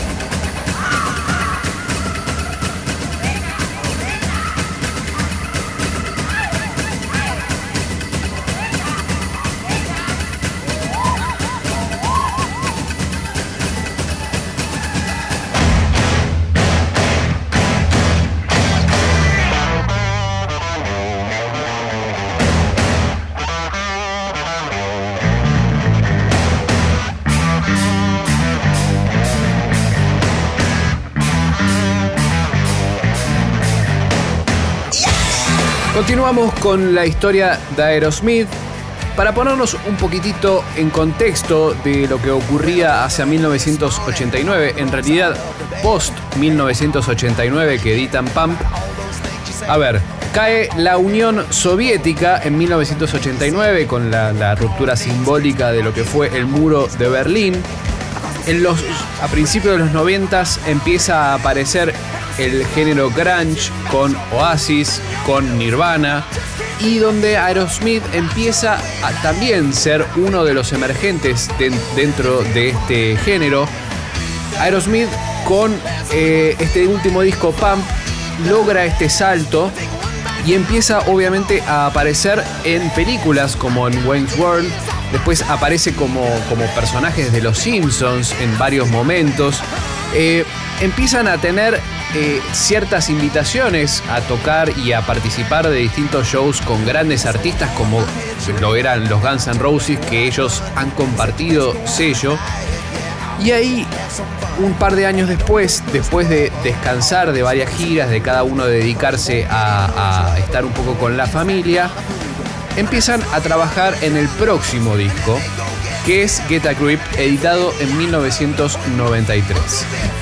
Este disco, dentro de esta especie de trilogía, vamos a ponerlo eh, con estos nombres, de, de los tres grandes discos que tuvo la banda, también fue producido por Bruce Fairbairn, cuenta con 14 tracks, es un disco que tiene mucha participación de compositores eh, extra a lo que es la formación ex- exclusiva de Aerosmith y que es el disco más vendido de la banda, o sea, vende a nivel mundial más de 20 millones de copias.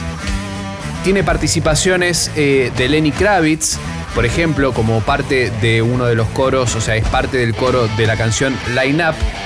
Y como tiene tantas ventas, es el disco más exitoso de la banda. Ahora, es el disco más exitoso a nivel, a nivel comercial, pero no es el disco que representa, según muchos críticos de por aquel entonces, la, la cuestión originaria de la banda. Es decir, reciben críticas no tan eh, profundas ni, ni buenas. Algunos dicen que es poco profundo el disco, que es muy variado, que es muy apuntado a generar una- un éxito comercial, eh, que digamos tiene ciertas fórmulas que se van repitiendo.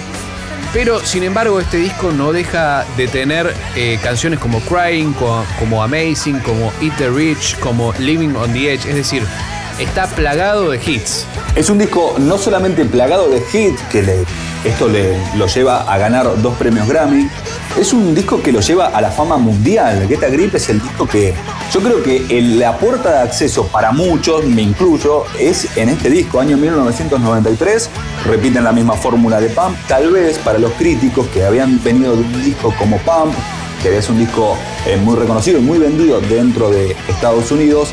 Este disco no tuvo eh, tanto una crítica tan positiva, pero no dejó de ser el disco más emblemático en la historia de, los Aerosmith. Vemos que es el disco que vendió 20 millones de copias. Sí, sin duda es uno de los discos más importantes, no solamente para la banda, sino a nivel mundial, eh, tanto por la cantidad de ventas, sino también por lo que significó para una generación en la cual me incluyo. Este era uno de los primeros discos que aparecía en, el repertorio de los bailes, de, la, de, digamos, de cualquier cosa que uno hacía los viernes a la noche juntadas con amigos. Este era el disco que aparecía.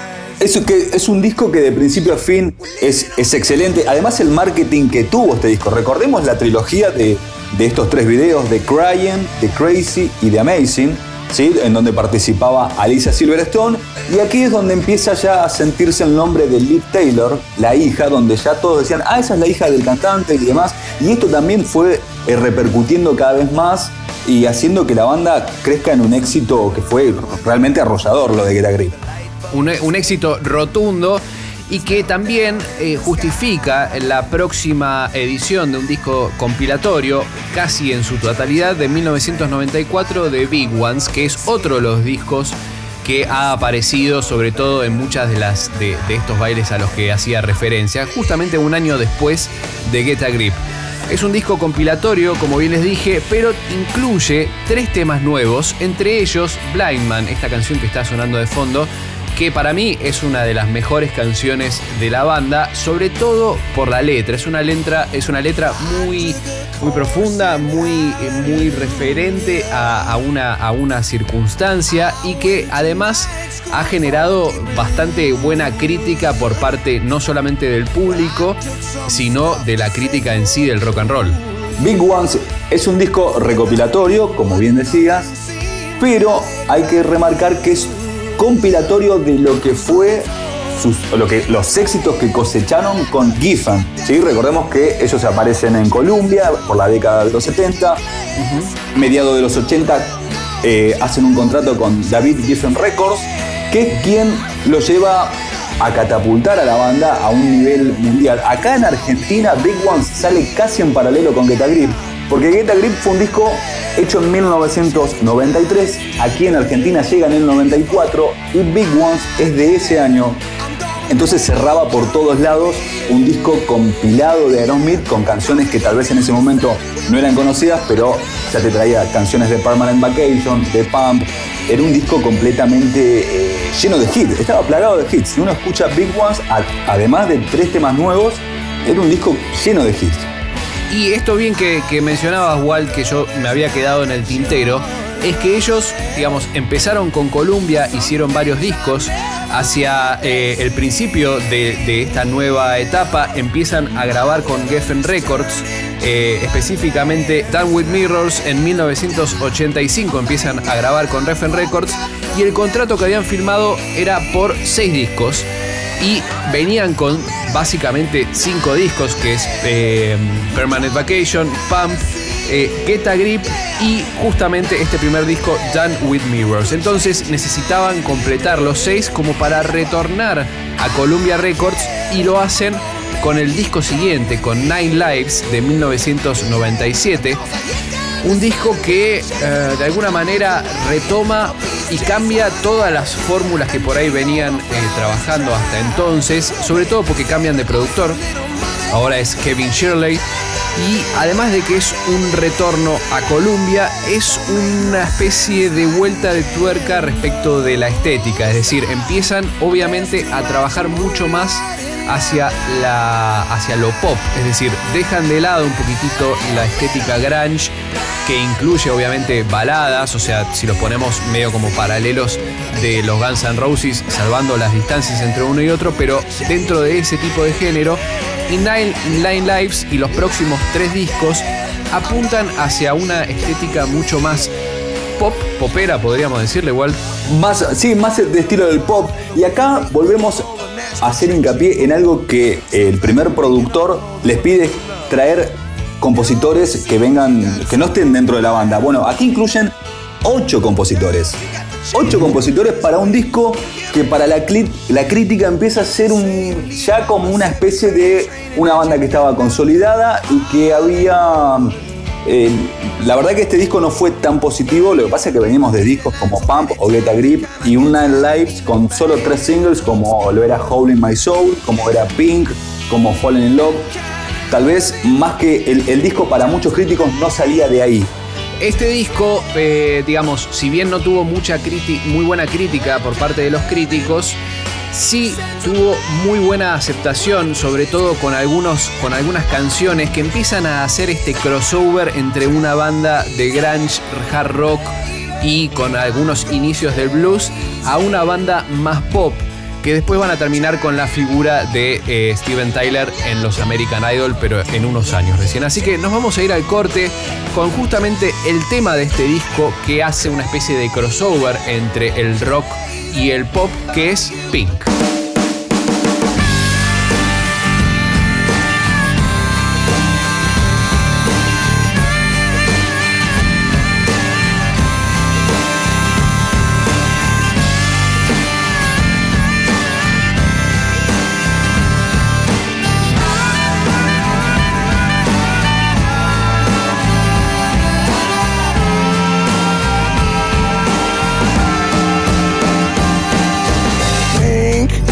It's my new obsession.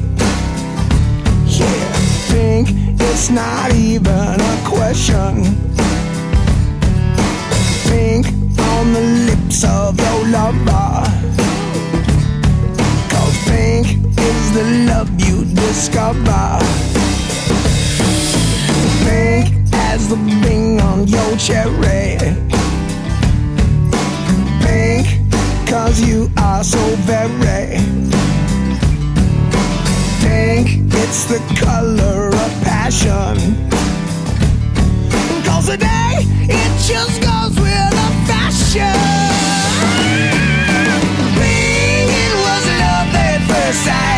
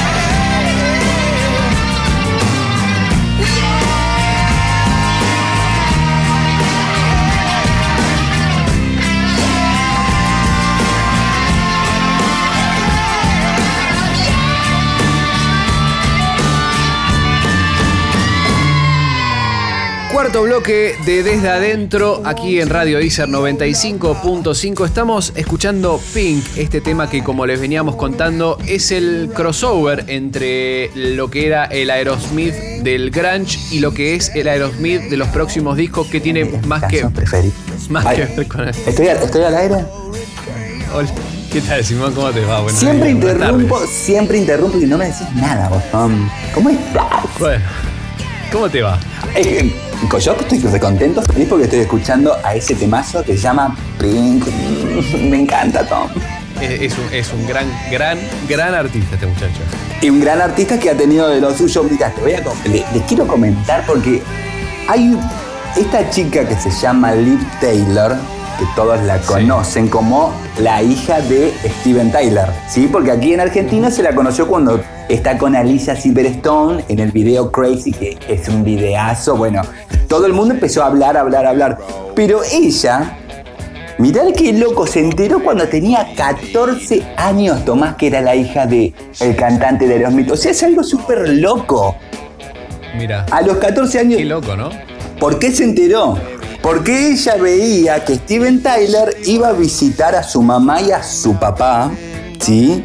Que su papá, que, vamos a decir quién es, es Todd Rangren, quién es el, bueno, el que ha hecho, por ejemplo, Influencia, que es la que canta Charlie García. Bueno, esa, can- Sí. bueno, esa canción, y bueno, eh, es un, un rockero muy importante de la década de los 70 y los 80. Y bueno, y, y Liv veía que Steven venía, venía y decía, ¿qué onda este chabón que viene siempre?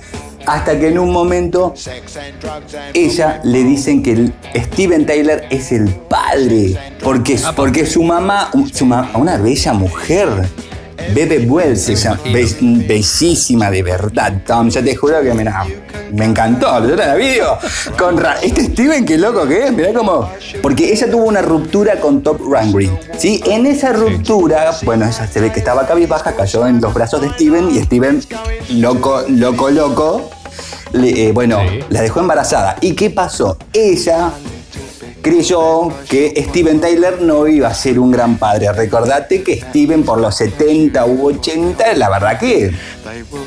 dibu- Toleto, o sea, dibujando la línea estaba, ¿viste? Como, Sí, como el sí, disco sí. que ellos sacaron. Y, la- y ella dijo, no, no, Todd, hacete vos cargo de la nena y porque Steven es un desastre. No puede ser. Vive todo el día drogado y y no puede, no puede. Y bueno, hasta que Steven a- a- asentó cabeza y bueno, y ahí se reencontraron y bueno, y queda como que Liv Taylor tiene dos padres súper, súper mega rockeros. Y es una bellísima y una gran, gran actriz que me encanta nada más. Bueno, es, es una gran actriz y que ha participado, digamos, en, muchas películas, sobre todo en Armageddon, que ahora nos vamos a meter a hablar un poquitito de, esta especie de catapulta que tienen los Aerosmith con la canción. Pero específicamente, a veces me pregunto si ella ha sido convocada, esto por ahí me lo podés contestar y por ahí no, lo dejo como una inquietud, si ha sido convocada por ser específicamente la hija de o también eh, ha tenido como una trayectoria y, el- y ser la hija de la ha ayudado a llegar a eso. Bueno, ella aparece en Crazy, en, esta, en esa trilogía que, bueno, la protagonista es Alicia Silverstone, pero dos años eh, antes se había conocido la noticia. No es que tampoco se había conocido, no, no, no, no había sido mucho, porque ella era una niña cuando hizo ese video. Mm, eh, una niña de ni, ni 20 años. Bueno, hacía poquito tiempo que se había descubierto esta noticia, eh, hacia nivel mundial, digamos, que Liv Taylor, que ella era Rangrin, o es Rangrin, y artísticamente tiene el nombre de su... Es esto, estuvo medio loco, medio confuso, porque ella es Rangrin, pero el padre es Taylor, y al final después se puso como nombre artístico Liv Taylor. Bueno, el tema es que Steven Tyler es el padre, y ella adoptó el apellido de su padre biológico, Tom. Muchas gracias, Simón, por la información bastante pertinente para contar la vida privada de Steven Tyler. Y eh, para contarles un poco de esto que les mencionaba hace escasos minutos, I Don't Want to Lose a Thing, este, esta canción que es compuesta por Diane Warren, es básicamente la canción más escuchada de la banda. Es decir, la compuso Diane Warren eh, para la película Armageddon, aquel- aquella gran película de una especie de cataclismo eh, mundial que viene un meteorito y hay una misión que va al meteorito para tratar de partirlo, que es protagonizada por Bruce Willis y, y Liv Tyler.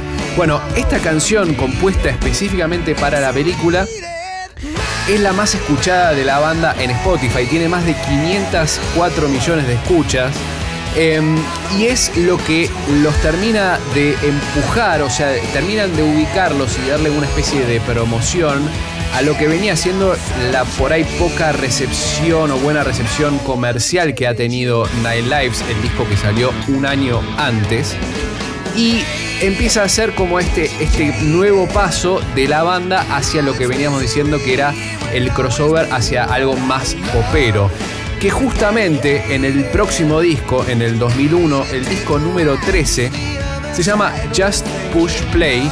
Es un disco que continúa con esta línea, es decir, continúa con la línea más popera, donde por supuesto manejamos ciertos códigos de rock, pero la línea de la banda eh, a lo que fue por ahí en algún momento, se re- reinventaron de alguna manera, empiezan a incorporar elementos musicales de cajas rítmicas, de sintetizadores, eh, mucho más cerca del pop propiamente dicho. Es, recordemos que en MTV estaba el auge de los videos, principios del 2000, los 90, y ahí habían eh, sacado el video Shaded, no sé si recuerdan aquel video. Bueno, ese fue eh, uno de los singles más reconocidos de ese disco, como la canción Fly Away From Here. Y hay una que es muy buena que se llama Sunshine. Y este es un disco que fue grabado en el sótano de la casa de Joe Perry, su, guitarrista, que luego con los años fueron haciéndose cargo de que no había sido un, un buen disco. Ah, mira, mira, no sabía eso. Bien, bueno, está bueno que por lo menos se hagan cargo, si lo escuchan que no es un buen disco, eh, que, que por lo menos lo puedan decir. Pero igual esto ya nos ha pasado con, cuando hablamos de otras bandas, que la banda tiene una sensación y lo que termina siendo el disco es otra, ¿no? Por supuesto. Mientras lo grababan, sí, él, lo, lo- lo que la gente le pedía siempre, comentaba Joe Perry, que, que es el, él decía que es el primer disco después de mucho tiempo que lo sentía como algo de, de ellos, que no le importaba si tenía éxito o no, pero que se iba a sentir orgulloso del disco porque iba a sonar como Aerosmith, porque era un disco íntegramente producido por la banda. Bueno, como todas las bandas, o como la gran mayoría de las bandas, eh, hay un momento en donde eh, sienten que necesitan volver a sus inicios, a sus raíces, a lo que han sido en una primera, en una primera instancia. Y esto ocurre en el 2004 con el disco Honking on Bobo, un disco producido por quien fue el productor de los primeros discos, Jack Douglas, y que, como les dije, es una vuelta a las raíces bluseras. Es decir, es un disco que está básicamente compuesto de canciones que no son originales de ellos, sino que son eh, co- covers o versiones de clásicos del blues, de digamos, como Baby Please Don't Go. Es decir, es un disco que va recorriendo los grandes hitos del blues que ha sido grabado de una manera eh, más eh, toma caliente, es decir, toda la banda en vivo. Si bien suena procesado, tiene la estética, tiene la estética moderna de Aerosmith, pero empieza a incorporar todos los elementos del blues y lo que ellos han sido en algún momento. Y acá empiezan a florecer, no digo que hayan desaparecido en todo este trayecto, sino que empiezan a reflorecer los conflictos internos de la banda. Y de este lado empieza a, caer más que nada la pelota eh, del lado de la cancha de Steven Tyler. Porque después de este disco específicamente empiezan a aparecer estos problemas de posibles disolución, rumores, eh, críticas, eh, digamos, respecto entre ellos, posibles peleas que por ahí, o choques en el escenario que se han visto, sobre todo entre Joe Perry y Steven Tyler. Por otro lado, como les decía hace un rato, Steven Tyler acepta un papel de jurado en American Idol, cosa que a la banda no le cayó nada bien, primero porque no les comentó, y segundo porque son una banda de rock y la verdad que no estaba bien visto desde el punto de vista rockero pertenecer a un programa que tenía mucho que ver con el pop y que no, no terminaba de cerrarles desde la estética. También había problemas, entre comillas, legales o económicos, porque a raíz de todo esto empiezan a. suspendieron sobre todo una gira por Canadá que representaba mucho dinero. Entonces, en el medio de todas estas cuestiones de idas y vueltas, de que sí, que estamos, que no estamos, Aerosmith dice: bueno, vamos a empezar a buscar otro cantante. Ahí eh, Steven Tyler dice, no, no, vamos, pará, o sea, todo bien, no, no, no, son daños y perjuicios, o sea, es como que hay como una especie de tire y afloje dentro de la banda y que, Aparte, es imposible pensar en Aerosmith sin Steven Tyler cantando. O sea, por supuesto, por supuesto, y entonces, durante todos estos años, que son prácticamente 8 años hasta el 2012 que editan su próximo disco, está este tire y afloje en la que no se presentan en vivo o si lo hacen es ocasionalmente. Y esta se- sensación de que estamos pero no estamos. O sea, se van a separar, no se van a separar. Va a haber un cantante nuevo, no va a haber un cantante nuevo. Eh, cada uno también empieza a trabajar en proyectos personales. Pero hacia 2012, evidentemente, de alguna manera se ponen de acuerdo y graban el último disco editado hasta hoy, que es Music from Another Dimension, producido nuevamente por Jack Douglas y que eh, conjuga a todos los géneros que han atravesado los Aerosmith. O sea, tiene blues, tiene pop, tiene hard rock, tiene las clásicas baladas. Hay, baladas muy lindas dentro de la canción. Es, es un disco de 15 tracks, es decir, en 8 años tuvieron mucho material sobre el cual ponerse a grabar. Y por supuesto no tuvo tanto éxito como lo han tenido en aquella trilogía que mencionamos, ni en los últimos discos, pero es un disco que los mantiene vigentes. A mí lo que me resulta un poco, perdón, como una percepción, es como que ya no sonaban frescos, ya habían quedado atrás las grandes producciones, ya estaban consolidados, creo que prácticamente si no sacaban ningún disco no iba a haber problema porque ya tienen tan amplio su repertorio con grandes canciones que son como los Rolling Stones, ¿viste? Ya llegan a un, a un momento donde eh, ya tienen tan amplio su repertorio que no, no hace falta más nada. Entonces este disco no sonó tan fresco, había muchas mezclas, no deja de ser un buen disco, claramente. El primer sencillo que tuvieron fue Legendary Child. Y ahí hubo una mezcla entre Eat the Rich, Sweet Emotion, había como una mezcla de, de- de todos esos grandes éxitos de, de los 70 y los 80. Exacto, era tirar todo, todos los, los elementos que les han servido y, y trabajarlos todos juntos en un mismo disco. Como un gran cóctel hacían. Como un gran cóctel, me gusta, me gusta, un cóctel a los Smiths. Hasta aquí entonces con la breve historia y repaso de Aerosmith. Eh, para darle resolución a la trivia, ¿qué canción ha sido mencionada en el disco What's the Story Morning Glory de Oasis de 1995? Y es Yellow Submarine que aparece mencionada en Supersonic, esta canción que les hemos contado que la han, la han escrito absolutamente rápido y en media hora en medio de la grabación.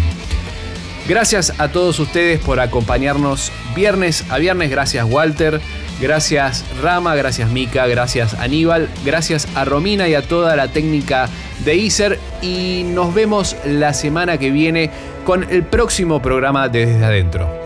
Nos vamos escuchando esta canción editada en 1998 para la película Armageddon, I Don't Wanna Miss a Thing, compuesta por Diane Warren e interpretada por Aerosmith.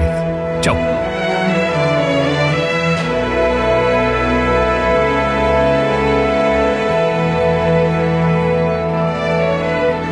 Stay awake just to hear Watch you smile while you are sleeping While you're far away and dreaming. I could spend my life in this sweet surrender. I could stay lost in this moment forever.